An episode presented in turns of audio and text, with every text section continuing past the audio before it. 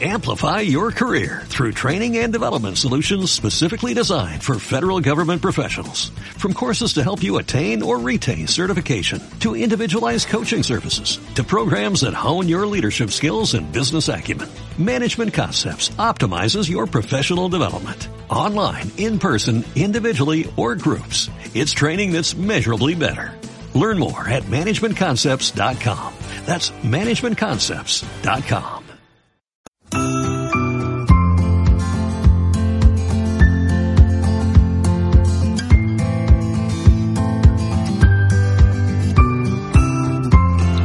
Hola, ¿qué tal? En este podcast vamos a hablar de evaluación del desempeño, que es una de las actividades de recursos humanos quizás más controversiales. Primero que todo porque a nadie le gusta que lo evalúen. Por otra parte, el que te evalúa o el que, el que evalúa puede estar cargado, ¿cierto? Puede tener sesgos, puede tener desviaciones. Pero bueno, vamos a la, a la definición general para poder entender un poco el contexto en el que ocurre la evaluación de desempeño. El concepto dice que la evaluación de desempeño se refiere a, a, la evaluación que una organización tiene respecto de sus empleados para saber qué tan bien lo están haciendo algunos y poder tenerlos después en consideración para promociones, cómo desempeñan el trabajo otros y también identificar a aquellos que no están haciendo bien el trabajo respecto de lo que se pensaba cuando fue contratada esa persona. Entonces la evaluación de desempeño implica evaluar al candidato o a la persona en el trabajo después de un periodo de tiempo para saber cuán bien o mal lo hace respecto de lo que uno tenía, respecto a la expectativa que tenía esa persona. Pero también implica acumular información para comunicarle a la persona las cosas buenas que ha realizado y las cosas donde debe mejorar o donde va a recibir entrenamiento para que mejore. Por tanto, cuando uno tiene esa información de la evaluación del desempeño, esa información permite conocer bien el trabajo, cómo se hace, la tasa de ausentismo en la persona, si es que han habido conductas poco éticas o correctas, qué sé yo, acosos, insinuaciones, sobornos, u otras. Por tanto, la evaluación de desempeño tiene dos carriles, ¿no? dos miradas. Una del punto de vista evaluativo, que mide la gestión, mide el desempeño de la persona. Esa información permite saber eh, si tiene derecho a la compensación, permite también motivar a la gente y es un diagnóstico también que los ejecutivos usan para ver qué personas pueden ser consideradas para puestos superiores o cuáles obviamente no están aportando lo que se debe, bueno, y va, va a haber que hacer de, de, vinculación. Y el otro carril es el carril del desarrollo, ¿cierto? Cuando yo identifico las buenas personas, esas personas, ¿cierto? Que tienen un desarrollo ejecutivo, que tienen capacidad, que tienen potencial de gerencial, pueden ser considerados para los puestos superiores y también ser entrenados para esos puestos superiores y de ese modo no estamos evitando de pasadita el principio de Peter, ¿no? Entonces, esto, estos dos elementos de la evaluación de desempeño son los que están presentes siempre en el proceso. Ahora, hay una consideración bien particular, ¿eh? que lo dijo Deming, el padre de la calidad, ¿eh? Que de hecho el premio de calidad en Japón se llama Deming, ¿no? en honor a este señor. Pero bueno, él decía que de todas las prácticas organizacionales, la más nefasta, la más perversa, era la evaluación del desempeño. Y básicamente argumentaba porque lo hacían las personas. Personas evaluando personas. Y ya sabemos cómo son las personas cuando se les cruza a alguien, ¿no? O alguien no les cae bien, o tiene algún, algún cego, alguna discriminación, whatever. ¿Ok? Por tanto, hay que tener eso en consideración. Porque la evaluación de desempeño al final va a ser un instrumento, va a ser un conjunto de criterios formales en algunas organizaciones, informales en algunas pequeñas empresas, pero son criterios que usa uno para evaluar a una persona. Ahora, esos criterios deben estar claros y deben ser transparentes, sabidos por todos. O sea, si yo los voy a evaluar, por ejemplo, de una materia X y llego el día de la prueba y tiro una materia que no he pasado o la pregunto en un idioma que nadie sabe, en realidad no estoy evaluando. ¿Ah? Entonces, obviamente cuando uno hace la evaluación, debe uno asegurarse, primero, cuando uno diseña el cargo, que las métricas por las cuales ese trabajo va a ser evaluado sean consistentes con lo que esa persona va a hacer y con los recursos que va a tener a su alcance para hacer ese trabajo. Es un tema de, de responsabilidades, ¿cierto? Que lo vimos cuando vimos los cuatro arcos. El tema de la responsabilidad, el tema de por qué me van a medir a mí, pero me van a medir por cosas que yo tenga bajo mi control, no me pueden medir por cosas que están fuera de mi alcance, sería como injusto, sería una, una desviación de la evaluación. Entonces, dicho eso en consideración, vamos al elemento importante de la evaluación de desempeño. ¿ah? Lo primero que hay que tener claro, esto no es un orden, ¿no? pero son los grandes criterios que uno debe considerar. Cuando uno va a pensar la evaluación, lo primero que debe tener claro es cómo va a evaluar, la forma de evaluación. Y esa forma de evaluación pueden caer en tres grandes categorías. Pueden estar referidas a normas, pueden estar basadas en elementos conductuales o simplemente evaluar basado en productividad, ciertos resultados, en métricas, etc. Ahora, como dije, estas tres formas de evaluar no son excluyentes.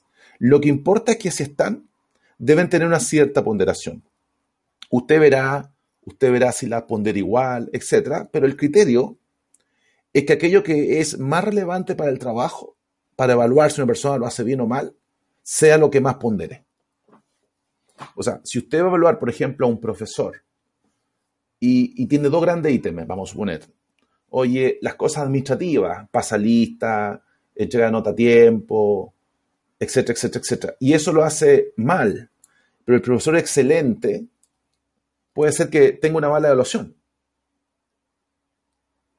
Entonces, lo que hay que entender ahí, que cuáles son las cosas de fondo, cuáles son las cosas de forma.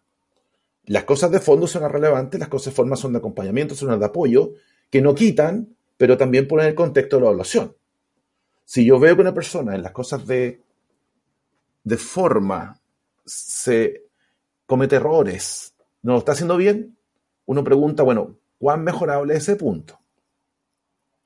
En cambio, si tengo que, en una evaluación, en el fondo de lo que hace la persona, lo relevante de lo que hace una persona, lo hace mal, pregúntese usted cuán sanable es esa, esa conducta o ese, esa acción que hace ese empleado.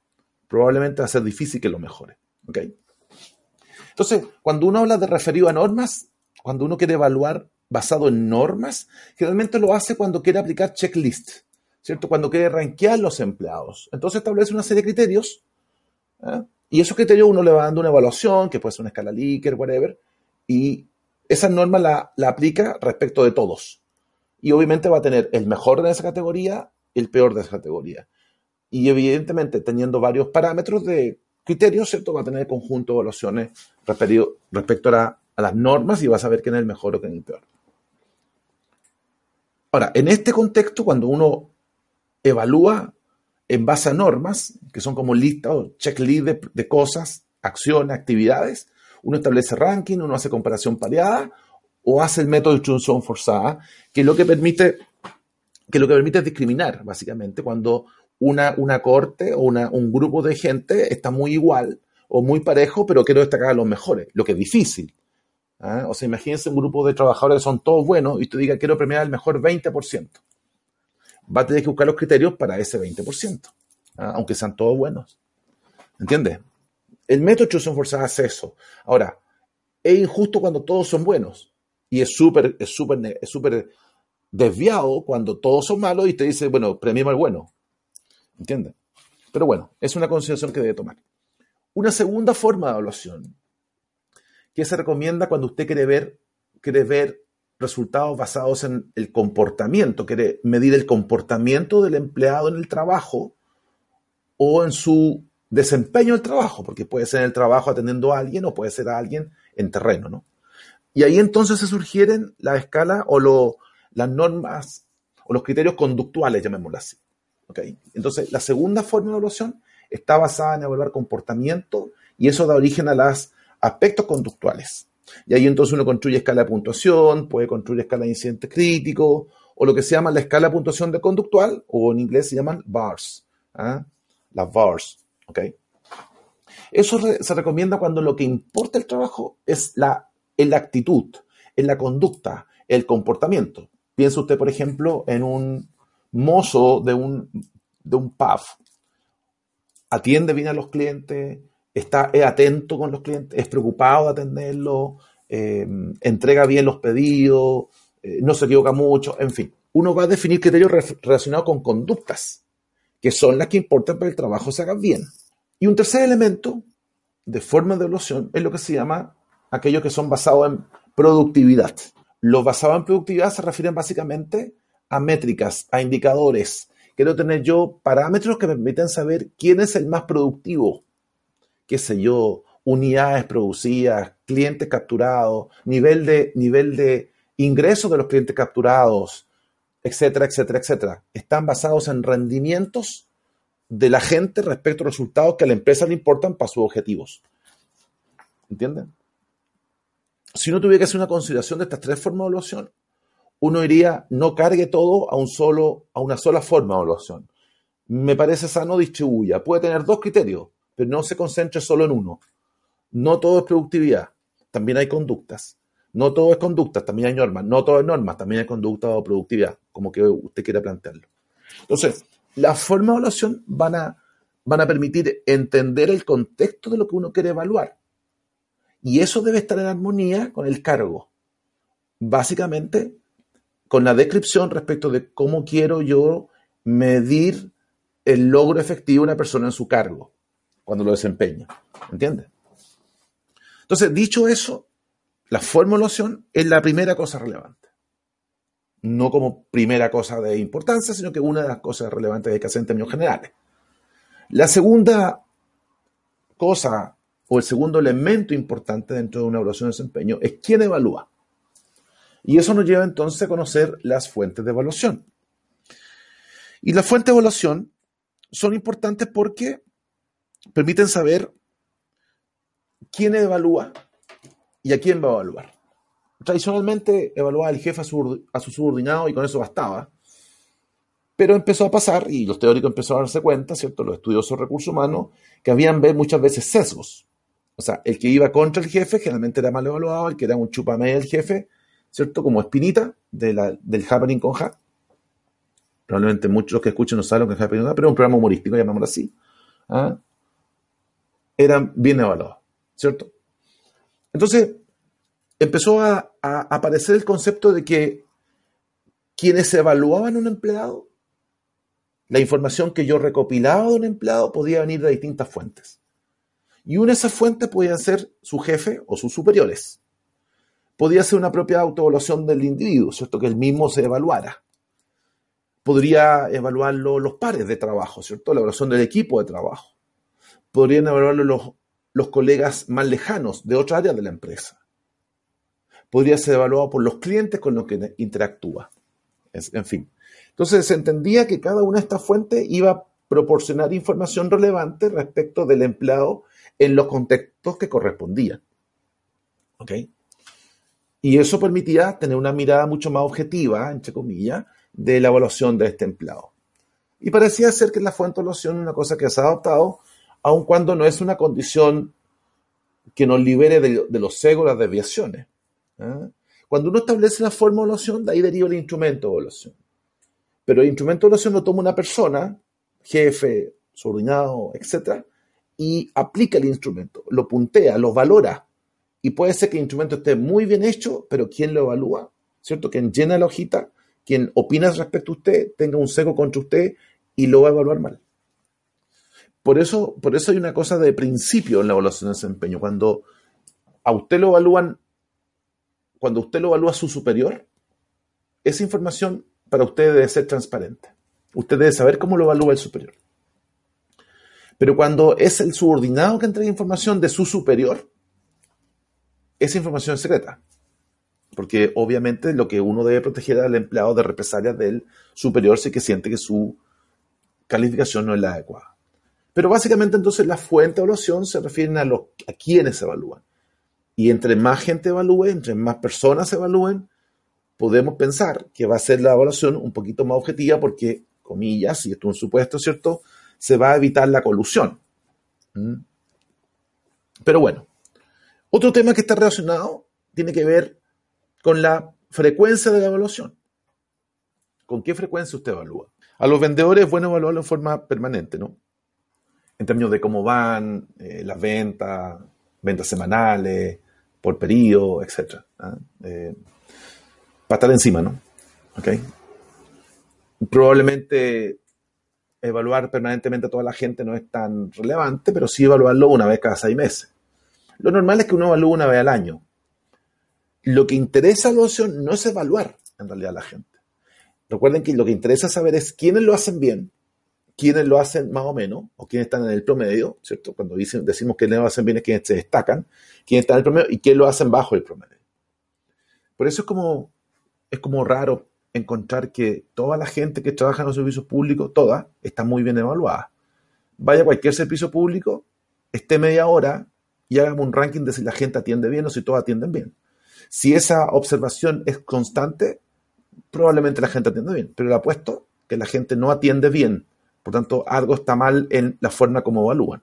Pero nadie quiere reconocerlo. Todos quieren decir que tengo buena gente. Pero bueno, es un problema de las administraciones públicas, ¿no? Pero bueno, entonces, cuando uno tiene esos tres elementos, la forma de evaluar, quién evalúa y la frecuencia de evaluación, lo que debe tener cuidado ahora es que muchas veces quien evalúa puede incurrir en prejuicios, en sesgos, en desviaciones de la evaluación objetiva. Todos estos prejuicios, sesgos y, desviaciones son desviaciones respecto de la medida objetiva. O sea, si una persona, si una persona merece un 6 y el evaluador le cae mal porque usa lente y le pone un 3, es una desviación. ¿cierto? La está perjudicando. Entonces, hay varios prejuicios en la evaluación. Está el efecto mano blanda, ¿cierto? Cuando uno es muy generoso para evaluar. No quiere complicarse, a todo lo evalúa bien. En cambio está el otro, el efecto mano dura, ¿cierto? Que es estricto, que, es como apretado para evaluar, es jodido ¿ah? y, castiga, mano dura. El otro, el efecto tendencia central, ¿cierto? El típico, típico de seno, ¿ah? que no, no es ni chicha ni limonada, va al medio. En una escala de 1 a 5, a todo le pone 3. ¿eh? Y si pone un 4, después por ahí una variable le pone un 2, para que el promedio sea 3. No se queda más con nadie, no quiere quedar más con nadie. También un problema. Cada uno de estos prejuicios tiene un, problema, ¿no? No puede, haber toda no puede ser toda la gente buena, no puede ser toda la gente mala, no puede ser todo iguales. Para algo está la curva de Gauss, ¿no? El efecto de halo, el efecto de halo es cuando eh, una variable contamina otras variables. Entonces, cuando el evaluador evalúa, oye, le cae bien una persona porque hizo una eh, hizo el gol con el equipo de la empresa, ha sido campeón, ahora lo, toca evaluar como empleado y como tiene ese efecto que el tipo de goleador, lo evalúa bien en todas las otras dimensiones. Entonces, el efecto de halo mancha la evaluación porque elimina la objetividad de la persona y lo abre la subjetividad y perjudica a los demás respecto de esa evaluación, ¿cierto? Crea un sentido de inequidad. Los prejuicios primarios son aquellos prejuicios que son básicos respecto a la persona y tienen que ver con discriminaciones de sexo, de color, religión, olor, raza, whatever, etc. Y los de contraste, el efecto de contraste, que es otro prejuicio, ocurre cuando uno tiende a comprar una persona respecto a otra. Y lo importante es que la información que uno levante en la evaluación de desempeño se ponga en un contexto, para después hacer ranking, evaluaciones, criterios, whatever y no estar en relaciones de uno con otro. Entonces, puede ser que usted lo esté evaluando y justo ante usted entra alguien muy bueno. Todo lo que usted haga, todo lo que usted haga, o, todo lo todas las cosas que yo le evalúo a usted, respecto, y las comparo respecto a la persona que estuvo antes, van a ser negativas y va a salir para atrás en la evaluación. Entonces, los prejuicios son las desviaciones de la objetividad del evaluador. Pero también hay ciertos conflictos que ocurren en la evaluación. Y los conflictos ocurren porque en realidad nadie quiere ser mal evaluado, a nadie le gusta que lo critiquen. ¿eh? Y la mayoría de la gente cree que lo que hace lo hace bien, aunque lo haga mal. No, es mi culpa, ¿eh? pero bueno. Y además también porque la gente tiene autoestima, se quiere. ¿eh? Si, usted lee el, si usted lee el libro El lenguaje del cuerpo, va a entender que cuando usted empieza a hacer una crítica negativa a la persona, lo más probable es que se cierre de brazos, como teniendo frío. Pero haga la diferencia o nótese cuando usted empieza a hablar positivo a la persona, alguna, alguna, algún comentario, etcétera, va a ver cómo la gente sola se baja los brazos y que está defensiva. Y el otro elemento de la oración que es un conflicto es porque generalmente, sabiendo que la, el área de una empresa está mal y sabiendo que uno es culpable, en realidad la culpa es de otros. en realidad la culpa nunca es de uno, siempre la culpa es de otros. ¿ah? ¿No le pasa a veces a usted que ve partido de fútbol o jugaba la pelota o hacía una actividad y siempre decía, pucha, parece que estoy jugando solo? Bueno, ese típico problema de la evaluación. Uno nunca asume su autocrítica. ¿ok? Entonces, lo que hay que tener con la, con la evaluación de desempeño y la información que deriva de la evaluación de desempeño es que la información sea bien usada para justamente el objetivo central de la evaluación. Saber quiénes lo hacen bien, saber, que, saber quiénes hacen bien el trabajo o lo hacen en el promedio y quiénes están débiles, no solamente para echarlo, pero puede ser que algunos lo hagan, lo hagan, tengan débil por alguna circunstancia y implica, que implica mejor entrenarlo o darle alguna asistencia para que mejore.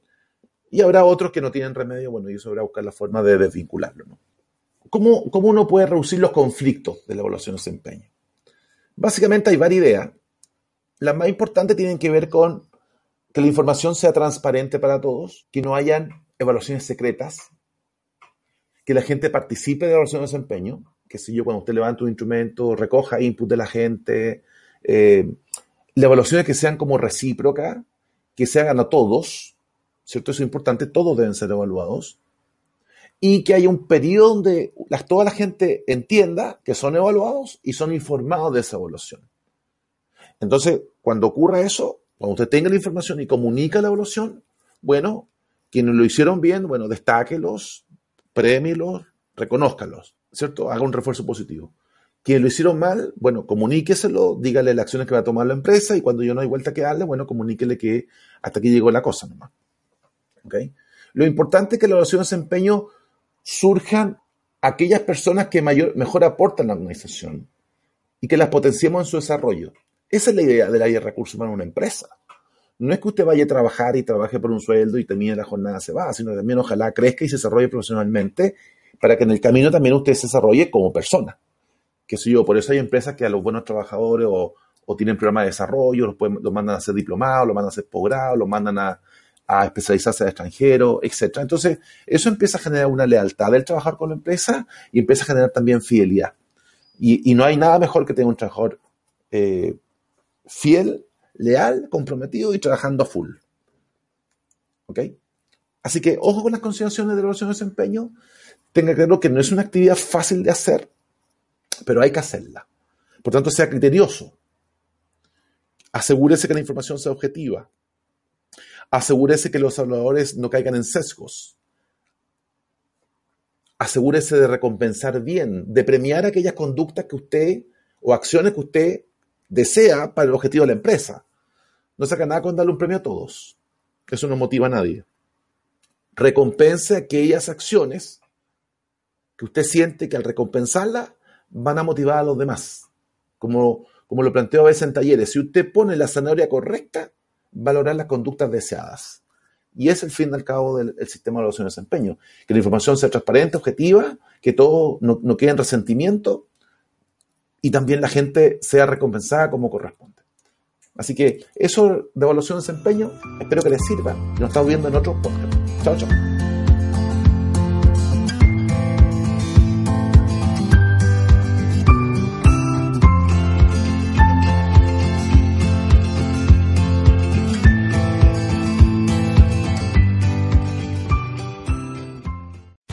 Amplify your career through training and development solutions specifically designed for federal government professionals. From courses to help you attain or retain certification, to individualized coaching services, to programs that hone your leadership skills and business acumen, Management Concepts optimizes your professional development. Online, in person, individually, or groups. It's training that's measurably better.